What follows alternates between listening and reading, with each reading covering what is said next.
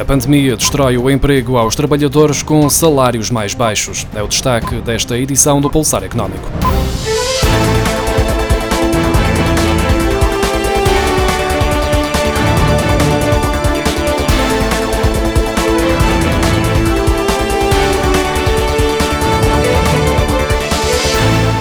Os trabalhadores por conta de outrem, mais pobres, os que recebem menos de 600 euros líquidos mensais, foram os principais alvos da destruição de emprego provocada pela pandemia. Segundo os dados do Instituto Nacional de Estatística, desapareceram 184 mil postos de trabalho nos três escalões salariais mais baixos, 85% dos quais, ou seja, 156 mil, ganhavam 600 euros líquidos ou menos.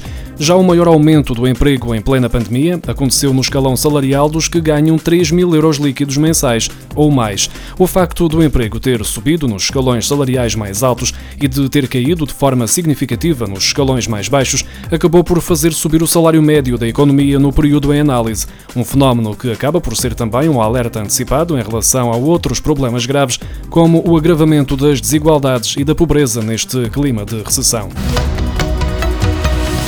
Entre abril e junho, o custo do trabalho disparou 13,5% face ao mesmo período do ano passado, o que é explicado sobretudo pela forte redução das horas efetivamente trabalhadas devido à adesão em massa ao layoff simplificado.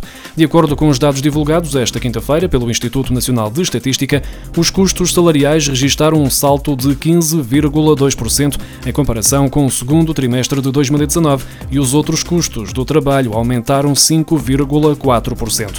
O índice de custo custo do trabalho é calculado dividindo o custo médio por trabalhador pelo número de horas efetivamente trabalhadas. Por essa razão, o aumento dos custos do trabalho ficou a dever-se, sobretudo, à forte redução das horas efetivamente trabalhadas por cada pessoa. Já a evolução dos custos salariais foi explicada pelos aumentos no salário base e no subsídio de férias no segundo trimestre, marcado pela antecipação das férias em muitas empresas.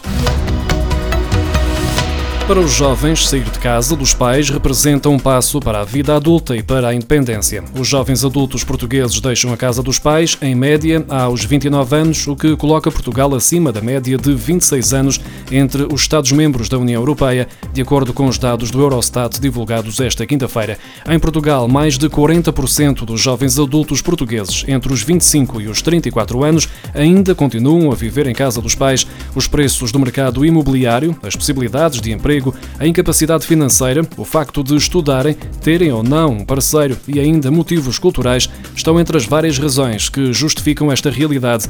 A crise pandémica vem agravar ainda mais a situação.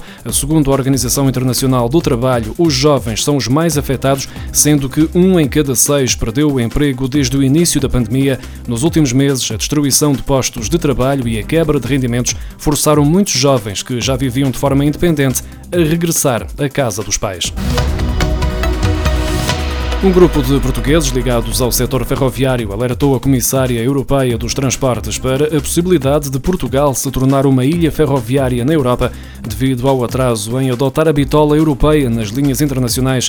O grupo de 29 subscritores refere que o sistemático atraso em adotar a bitola europeia nas linhas internacionais levará Portugal a ficar privado de vias terrestres competitivas para o transporte de mercadorias de e para a maior parte da União Europeia, impedindo também a concorrência na operação ferroviária internacional, relegando o país para uma situação de monopólio ferroviário, como defende o governo português.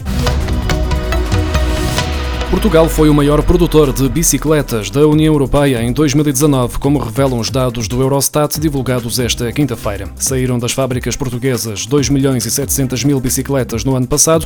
Apesar da produção própria, os Estados-membros da União Europeia importaram mais bicicletas do que exportaram. No ano passado, produziram-se mais de 11 milhões e 400 mil bicicletas na União Europeia. Portugal ultrapassou a Itália, que contabilizou 2 milhões e 100 mil bicicletas fabricadas.